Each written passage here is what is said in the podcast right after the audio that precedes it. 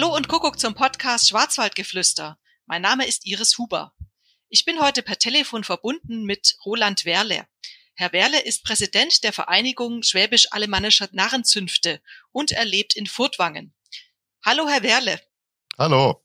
Meine erste Frage ist, ähm, was ist die Vereinigung Schwäbisch-Alemannischer Narrenzünfte? Ja, die Vereinigung Schwäbisch-Alemannischer Narrenzünfte ist die älteste Narrenvereinigung in Deutschland, 1924 gegründet. Und zwar deshalb, um gegen die bestehenden Fastnachtsverbote der badisch-württembergischen und zollischen Regierung anzugehen. Das war der eine Grund. Und der zweite Grund, man wollte zu den alten Feierbräuchen zurückhören, zu den alten Traditionen, denn die Fastnacht im deutschen Südwesten war um diese Zeit einfach karnevalisiert. Und das wollte man unterstreichen mit der Gründung der Vereinigung und gleichzeitig gegen die Fastnachtsverbote angehen. Kann man da einen Unterschied erkennen bei den Charakteren der Zünfte äh, zwischen den Alemannen und den Schwaben? Was die schwäbisch-alemannische Fastnacht besonders auszeichnet, sind die verschiedenen Bräuche. Ob wir im oberschwäbischen Munderkingen sind und den Brunnensprung haben oder den Nasenzug in Wolfach unten oder auch das Bachnachfahren in Schramberg. Das sind unterschiedliche Bräuche, die an den eigenen Orten gepflegt werden. Die Fasnet insgesamt, und da gehört natürlich in dem Fall jetzt sogar der Karneval dazu, ist ja das größte und älteste Volksfest und Gemeinschaftsfest, das wir haben. Das ist ein Schicht und generationenübergreifendes Fest. Äh, Sie sind ja inzwischen schon 26 Jahre Präsident. Welcher Zunft gehören Sie denn an? Also meine Heimatzunft ist die Narrenzunft Fortwangen und da bin ich natürlich seit dem sechsten Jahr, Lebensjahr aktiv. Äh, da muss man fastnachtsbegeistert sein und das war bei mir so. Wenn ich meinen Furtwanger Narrenmarsch auch heute noch höre, aber schon als Kind, dann wird das Herzchen warm und dann bewegt sich etwas und da kommt Freude auf. Allerdings in diesem Jahr nicht.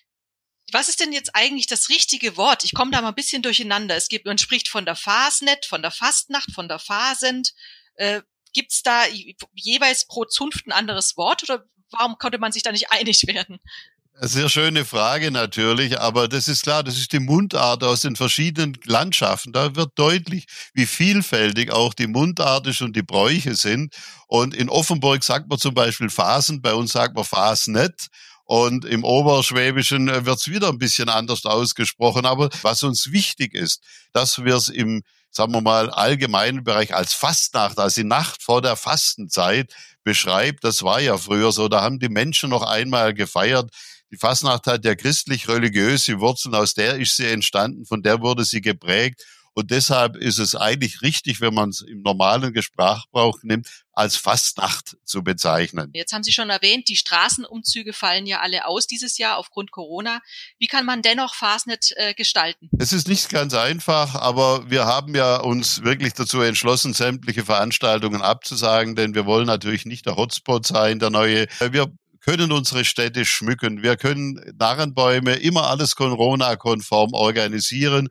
Und warum soll nicht der einzelne Narr mal auf die Straße gehen und er, warum soll der einzelne Narr vielleicht nicht mal einen Alten, einen Kranken, einen Behinderten besuchen? Oder warum sollen wir nicht mit den Kindern verkleidet an Fasnacht in die Kindergärten gehen, so sie überhaupt geöffnet haben? Die Narretei ist ja mehr als Jubel, Trubel, Heiterkeit. Es ist eine große Form der Mitmenschlichkeit. Es ist ein Fest der Sehnsüchte äh, das soziale Schranken überwindet, das den Fremden mit einbezieht und viele der Narren zeichnet ein großartiges soziales Engagement aus. Und all das können wir in einer ganz eingeschränkten Form machen, indem wir zum Beispiel einfach am schmutzigen Dunstig einkaufen gehen. Wenn ich mich jetzt doch entscheide, ich möchte gerne äh, Fastnacht oder Fastnacht digital erleben, was erwartet mich da?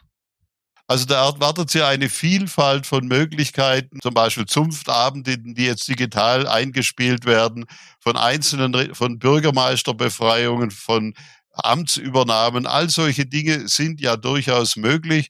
Und es wird mit Sicherheit noch ganz, ganz viel kommen, dass wir für Kinder kleine Formate entwickeln. Da bin ich selber gespannt. Können Sie sich selber noch an ein schönes Erlebnis in der Vergangenheit in Ihrer Zunft erinnern? Ich war vor vielen Jahren bei einem Narrentreffen in Offenburg. Und äh, ich war mal angestellt äh, bei der Stadt Offenburg in der Kinder- und Jugendarbeit. Und ich wusste, dass die bei der Oberbürgermeister, der damalige und der damalige erste Bürgermeister ziemlich zerstritten waren. Und beide saßen aber einmündig auf der Ehrentribüne. Und ich konnte denen unter der Maske unerkannt Dinge erzählen. Da waren die völlig irritiert, weil ein fremder Narr genau das, äh, das Problem aufgezeigt hat. Der beide rote Köpfe bekommen. Danach hält er dem anderen auch den Spiegel vor. Das habe ich im wahrsten Sinne des Wortes getan. Ja, Masken tragen wir ja jetzt in gewisser Weise auch, nur eben, dass wir trotzdem noch erkennbar sind. Also funktioniert das jetzt wahrscheinlich nicht ganz so gut.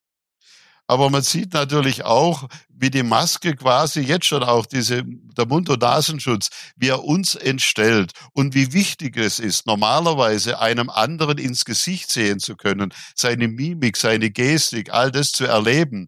Und das macht ja auch die närrische Verkleidung aus. Wenn ich auf der Straße stehe und mit meiner Fastnachtsmaske oder einen Menschen, einen Bürger anschaue, der wird völlig verunsichert, weil er weiß eigentlich gar nicht, Lacht er mich an? Lacht er mich aus? Was macht er überhaupt damit? Ich kann das jedem einzelnen Narren nur empfehlen, das mal auszuprobieren, wie unsicher der Gegenüber wird und was es bedeutet, einfach maskiert zu sein. Und ein klein wenig erleben Sie das selbst schon beim Mund- und Nasenschutz. Manchmal musst du wirklich dreimal hinschauen, um denjenigen den Gegenüber zu erkennen. Die Fastnacht hat eine große psychohygienische Funktion. Ich kann in eine andere Rolle einsteigen. Ich kann, ich bin als Narr nicht mehr der Präsident oder der Geschäftsführer der Nachsorgeklinik Tannheim, sondern ich bin ein ganz normaler Narr, äh, wie jeder andere. Und diese Freude, in diese Rolle zurückzugehen, sich zu verkleiden, wieder, wieder zu sein wie die Kinder, ausgelassen, aber immer äh, entsprechend äh, anständig natürlich. Und deshalb ist es so wichtig, dass wir wenigstens ein wenig Fastnacht feiern, dass wir unsere Städtle schmücken und ein bisschen Freude haben in den kommenden Tagen, die vor uns liegen. Ja, vielen, vielen Dank. Das nehme ich gleich mal so mit, auch als Aufruf vielleicht für unsere Hörer. Vielen herzlichen Dank für das Gespräch, Herr Werle. Gerne. Und ich wünsche allen eine schöne Fastnacht und verabschiede mich mit einem herzlichen Nari Naro.